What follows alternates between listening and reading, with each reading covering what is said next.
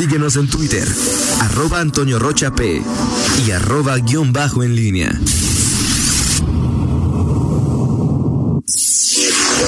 En línea con la entrevista. 8 de la mañana con 6 minutos, gracias por continuar con nosotros y ya está en la línea telefónica el secretario de Salud de Guanajuato, Daniel Díaz Martínez, a quien le agradezco mucho que nos tome la llamada. Secretario, ¿cómo está? Muy buenos días. Fernando, muy buen día, gracias por la invitación, a tus órdenes, un saludo a todo el auditorio. Pues preguntarle justamente hace una semana la Secretaría de Salud comenzó con esta campaña para tratar de hacer conciencia sobre todo en aquellas colonias que concentran el mayor la mayor cantidad de casos de la COVID-19. Mi primera pregunta sería ¿qué reacción ha habido por parte de la ciudadanía ante esta campaña? Sí, ha sido complejo lo que comentas, justo el estar yendo colonia por colonia, pero debemos hacerlo. Es un es una estrategia de acción comunitaria que no solo está participando la Secretaría de Salud, está Desarrollo Social y Humano, el DIF, por mencionarse algunos ellos, la Comisión Estatal del Agua, viendo las condiciones de vivienda, de disponibilidad de, de agua. León, el municipio ha ayudado muchísimo, ha participado activamente y es complejo. León tiene 1.600 colonias, entonces estamos haciendo énfasis en las colonias que más casos han presentado y que lamentablemente también han tenido eh, muertes. Eh, personas han perdido la vida y ahí es donde estamos trabajando. Muchas personas siguen saliendo a la calle sin utilizar el cubrebocas. Cada vez hay más evidencia de que es una barrera que nos va a ayudar mucho a mitigar la cadena de transmisión, a revertir esta tendencia que traemos de muchos casos y muchas defunciones, particularmente ahí en la ciudad de León. Eh, sabemos que la campaña, esta colocación de carteles de volanteo, perifoneo, se ha realizado en el barrio de San Miguel y también en El Cuecillo, en el caso del municipio de León. ¿En qué otras colonias se estará realizando esta campaña? Sí, se está realizando en 10 colonias. Déjame pasarte la lista particularmente de León porque las tenemos por jurisdicción sanitaria en Guanajuato, Dolores Hidalgo, Celaya, Salamanca, Valle de Santiago, Irapuato, Pénjamo, Silao y León. Déjame buscarte las colonias en las que vamos a estar en León, particularmente participando. Eh, ay, no viene en esta tabla, ahorita te las comento, no te preocupes, déjame hacer una búsqueda. Pero es una, un trabajo casa por casa que vamos a estar haciendo prácticamente todos los días. Y esto es ya de manera permanente el trabajo que vamos a estar realizando ahí en en, este, en estas colonias que estamos ahorita. Álamos, Alterna, la 1910, el Divisadero, todas estas colonias desde la zona centro hacia la periferia, particularmente en aquellas colonias en las que hemos visto un crecimiento León 2, el Cuecillo, León 1, Valle de Señora, Obrejón, Vista Hermosa, Las Trojes, Vera, Guazú, Villas de San Juan, San Pedro de los Hernández, Piletas 1 y 2, Azteca, Brisas del Lago, Bar y Deportivo 1 y 2 son las que tenemos programadas ya en estos en estos días que vienen, en estas largas jornadas, un reconocimiento ahí para el equipo de promoción a la salud, que literalmente lo está haciendo casa por casa. Por ejemplo, en el caso de la colonia San Miguel, ¿han notado que la gente o que hay una mayor eh, promoción en el tema del uso del cubrebocas? Es decir, ¿la gente sí está haciendo conciencia a partir de, de, esta campaña? Está siendo bien aceptado, fíjate, algunas personas se enrojecen, les da pena que algunos de nuestros promotores, que las autoridades sanitarias primero eh, les recomienden, ¿verdad? Este, se les acerquen se avergüenzan.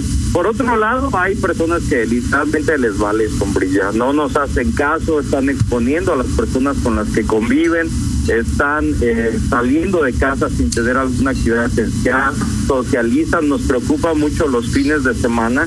Hemos visto buena aceptación en general, pero hay que hacerlo persona por persona, entonces no no acabaríamos. León tiene casi dos millones de habitantes, mil seiscientas colonias y empezamos por las que tienen ahorita más casos que se han identificado como zonas de mayor riesgo para la transmisión de la COVID-19. ¿Tienen reportes de algún caso de agresión o de que algún ciudadano se haya puesto violento cuando el personal de la jurisdicción les pide que el uso de cubrebocas o empiezan a colocar estos carteles? No, no con nosotros, fíjate, nosotros no traemos reportes, eh, nosotros no, no. Ahora, en, el caso de eh, los contagios, preguntarle puntualmente cuántos casos activos se tienen detectados, eh, si lo tiene el dato, en León y si en realidad el número de casos confirmados eh, por municipio prácticamente indica también que cuáles son los mayores con, o los que tienen mayor cantidad de casos activos. Si traemos el 50% todavía de casos activos, que son los que hemos documentado que se han eh, diagnosticado las últimas dos semanas, que tienen la capacidad de transmitir. En general, en el estado de Guanajuato ya traemos más del 50%, 50% de personas recuperadas en el estado de Guanajuato. Hoy León sigue siendo el municipio que acumula la mayor cantidad de casos que tienen la capacidad de transmitir la enfermedad que son pobladores asintomáticos o que están en fase presintomática, que siguen saliendo a la calle sin cubrebocas y estamos en plena fase activa de transmisión, en la parte ascendente de la curva. Todavía no hemos llegado al famoso ACME o a estabilizar un poco la curva y mucho menos a tener ya un comportamiento descendente. León hoy es particularmente el municipio que tiene la mayor cantidad de casos activos, Fernando. ¿Tiene el dato puntual de cuántos son? Activos para León exclusivamente es más del 50%. Ahorita te lo paso puntualmente. perfecto. Y ayer daba un dato que eh, pues resulta interesante, el tema de la tasa de letalidad por institución de salud, donde el ISTE es el que sale, digamos, con la mayor tasa y la Secretaría de Salud de Guanajuato con la menor. ¿A qué atribuye esta diferencia abismal en, en las tasas de letalidades? De cada institución. Así es. La capacidad de respuesta, desde luego que nosotros hemos trabajado en equipo desde el Comité Estatal de Seguridad en Salud, lo hemos hecho de esa manera. Eh, el sistema de salud estatal eh, desde hace varios años se ha venido fortaleciendo, equipando, contratando más personal, tiene cobertura en más municipios y posiblemente se deba a eso. Hemos visto que desde hace muchos años, bueno, el Instituto Mexicano de Seguro Social tiene una clínica nueva, ahí la 58 en León, pero se necesita seguir incrementando la cobertura en función de que eh, estas instituciones atienden al 50% de la población. Quienes no tienen algún sistema de protección social en salud, los atendemos nosotros, ¿verdad? Entonces, es importante eh, mencionar esto, el protocolo está estandarizado, están haciendo un extraordinario trabajo, se debe también mucho a la carga de enfermedad, a que las personas inicialmente no creen, se automedican, llevan en una etapa avanzada de la enfermedad, son múltiples los factores. Sin embargo, la tasa de letalidad a nivel nacional que tiene el estado de Guanajuato está muy por debajo de la media nacional la Secretaría de Salud eh, puede apoyar de alguna manera, digo, yo sé que son de competencia federal el resto de las instituciones de salud, pero al final de cuentas, por ejemplo, el IMSS atiende a la mayor cantidad de guanajuatenses. Eh, ¿Puede apoyar la Secretaría de Salud de, eh, alguna forma a, esta, a este instituto para con la finalidad de reducir las tasas o, o no hay mucha margen de maniobra ahí? Sí, se ha hecho. Te platico, mira, en los municipios donde no hay un hospital de IMSS, los pacientes inicialmente llegan con nosotros, se estabilizan, nos comunicamos con el área administrativa del Instituto Mexicano de Seguro Social, incluso con el delegado a quien le envío un afectuoso saludo y nos hacen un espacio para recibir a los pacientes. Estamos trabajando de manera coordinada y hasta el momento déjame decirte que sí llegan con nosotros, pero ha habido muy buena comunicación y respuesta por parte del instituto para recibir a sus derechohabientes una vez que se estabilizan. Los trasladamos a la unidad médica que ellos, que ellos nos asignan y así lo hemos hecho. Secretario, buenos días, te saluda Toño Rocha. Eh, es obvio que los números cambian constantemente y las gráficas que predicen lo que puede acontecer se modifican constantemente, pero de acuerdo con los elementos que hoy eh, contemplan el CIMAT y CONACIT, ¿en qué momento de la pandemia está León y, en qué, y está, está Guanajuato? ¿Hay buenas noticias o malas noticias, secretario? Sí, Toño, mira, déjame, voy en carretera, pero ya encontré el dato que me preguntaba Fernando. Tenemos para León 4.052 casos recuperados ya. ¿eh? Aquí estoy rescatando de mis estadísticas en mi teléfono. Pues León hoy es el día, es una de las ciudades que a nivel nacional más casos tienen. Si bien el estado de Guanajuato está ubicado en el segundo, segundo lugar nacional en cuanto a casos activos, es uh, depende de la ciudad de León en este momento. Entre León y Irapuato está el 52% del total de los casos a nivel estatal. Y lo que me preguntaba, por un lado tenemos casos activos, pero también tenemos 4.052 casos ya que se han recuperado para la ciudad de León. Esto es bueno.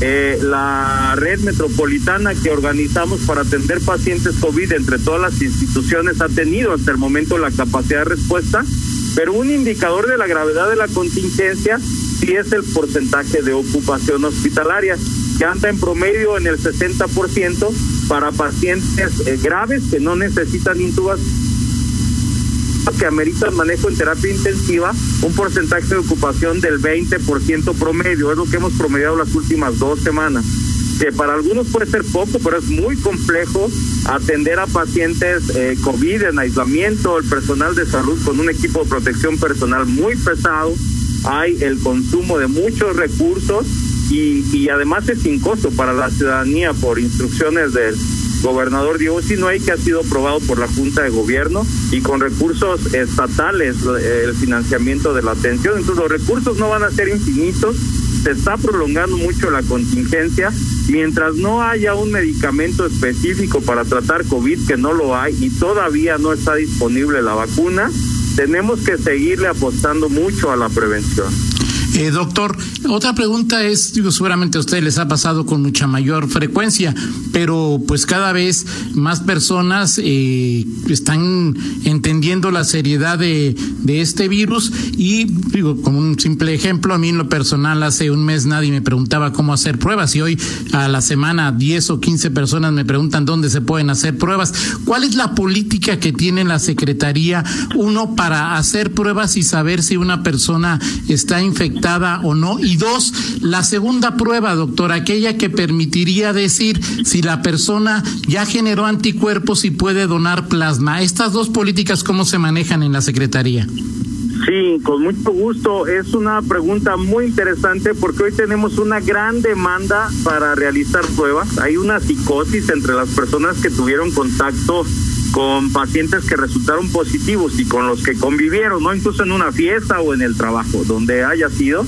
La única manera de hacer el diagnóstico es por PCR y hasta el momento solo el Laboratorio Estatal de Salud Pública hace un exudado faríngeo, un raspadito de la garganta y de las fosas nasales, se meten un hisopo hasta la retrofaringe y de ahí se toma la muestra y se envía al Laboratorio Estatal de Salud Pública. Lo está haciendo un laboratorio también eh, que con el municipio, los empresarios y el gobierno le está, está, bueno, financiando. Con eso logramos hacer mil pruebas al día. Este promedio de pruebas que traemos en este momento hemos incrementado mucho el número de pruebas que estamos realizando. Eh, esa es para hacer el diagnóstico y es la única que existe para hacer el diagnóstico. No han resultado confiables las pruebas rápidas. Por otro lado, tenemos eh, hasta este momento más de seis mil pruebas realizadas, pruebas biológicas que no son rápidas.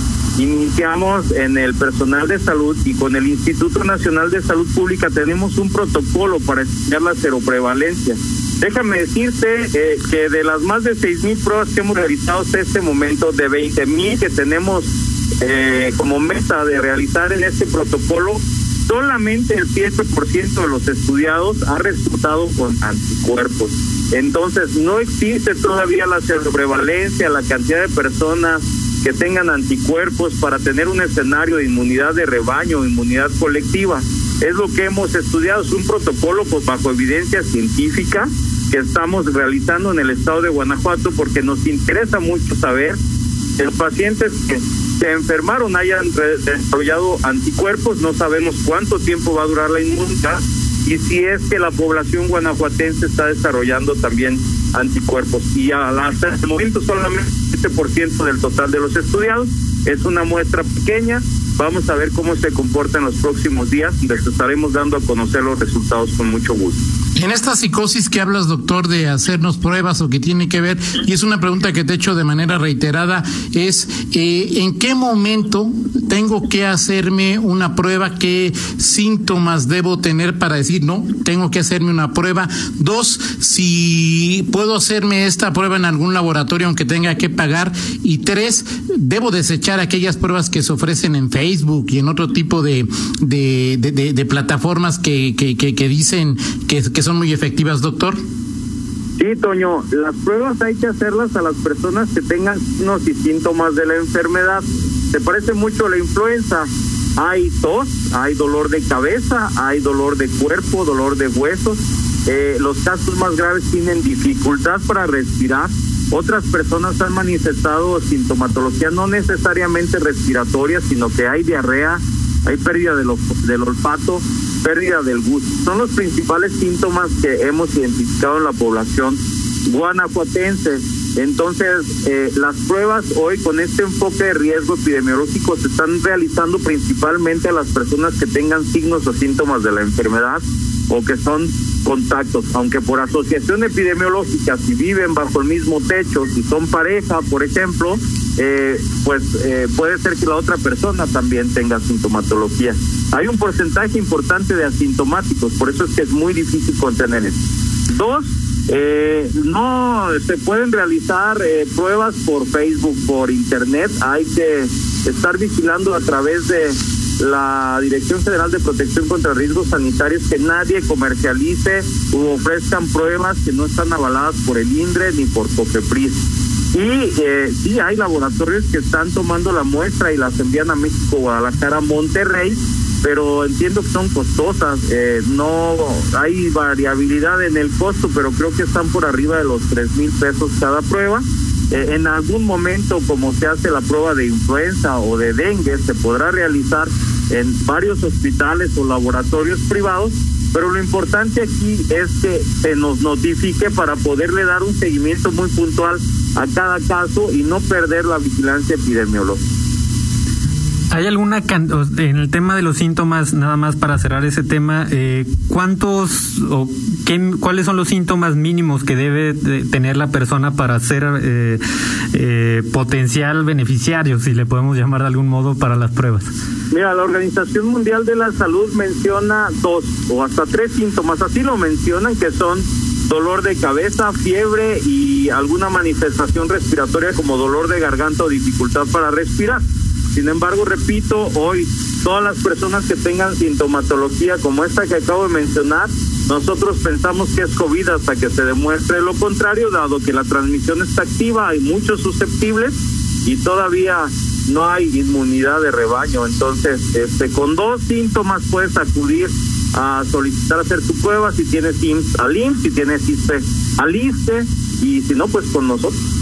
Ahora, finalmente, eh, nada más de, mencionar, eh, usted ha comentado en reiteradas ocasiones el gran papel que están desempeñando enfermeras, médicos y todo el personal que trabaja en los hospitales. Conocer el último corte de caja de contagios y lamentables decesos en este sector.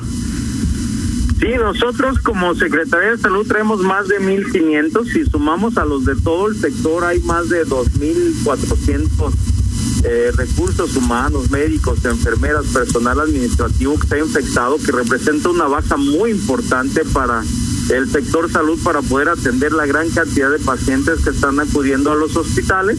Están haciendo una extraordinaria labor, mención especial para las enfermeras, ¿verdad? Están súper entregadas sin minimizar de ninguna manera el esfuerzo de todo el mundo.